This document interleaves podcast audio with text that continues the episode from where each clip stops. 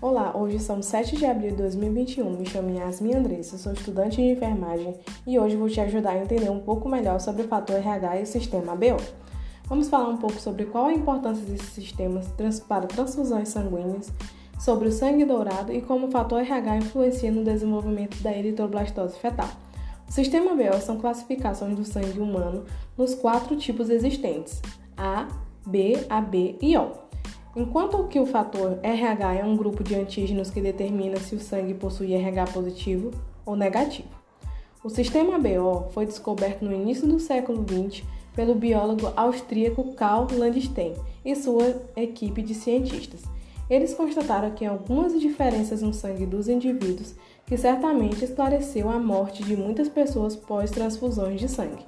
O sistema RH também foi descoberto por Carl Landstein e sua equipe em uma experiência com um macaco da espécie Rhesus.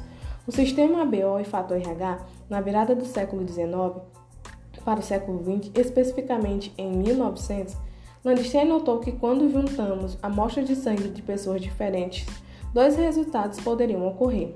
O sangue se misturava sem que houvesse alterações, ou o sangue não se misturava havendo uma intensa reação que levava à destruição das hemácias e ampla formação de coágulos. Através desse experimento surgiu o conceito de sangue compatível e sangue incompatível.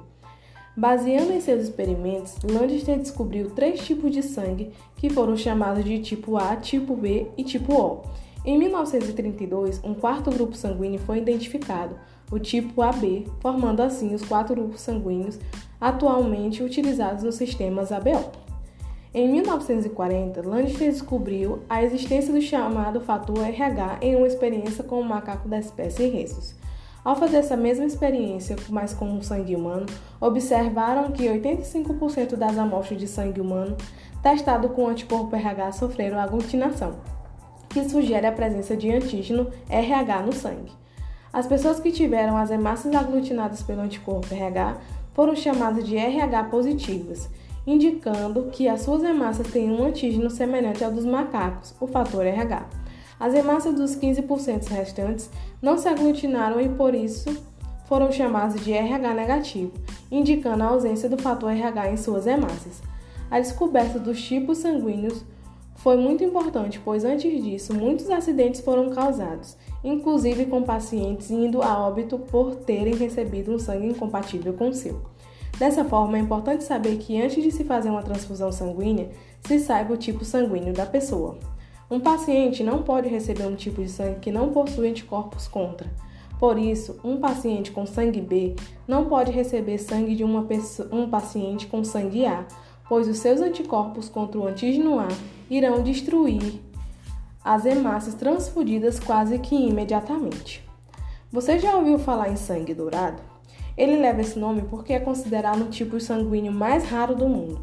Esse tipo de sangue pode ser classificado como nulo quando os glóbulos vermelhos não contam como nenhum tipo de antígeno RH. Especialistas contam que esse tipo de sangue foi detectado pela primeira vez em 1961 em uma mulher australiana. Esse tipo sanguíneo não é impedimento para doação de sangue, mas alguns são mais visados pelos bancos pela sua versatilidade. Já ouviram falar em doença hemolítica de recém-nascidos ou eritroblastose fetal? Eritroblastose fetal ou doença hemolítica de recém-nascido é causada por incompatibilidade sanguínea entre a mãe e o feto relacionado ao fator RH, que é determinado pela presença do antígeno RH nas hemácias.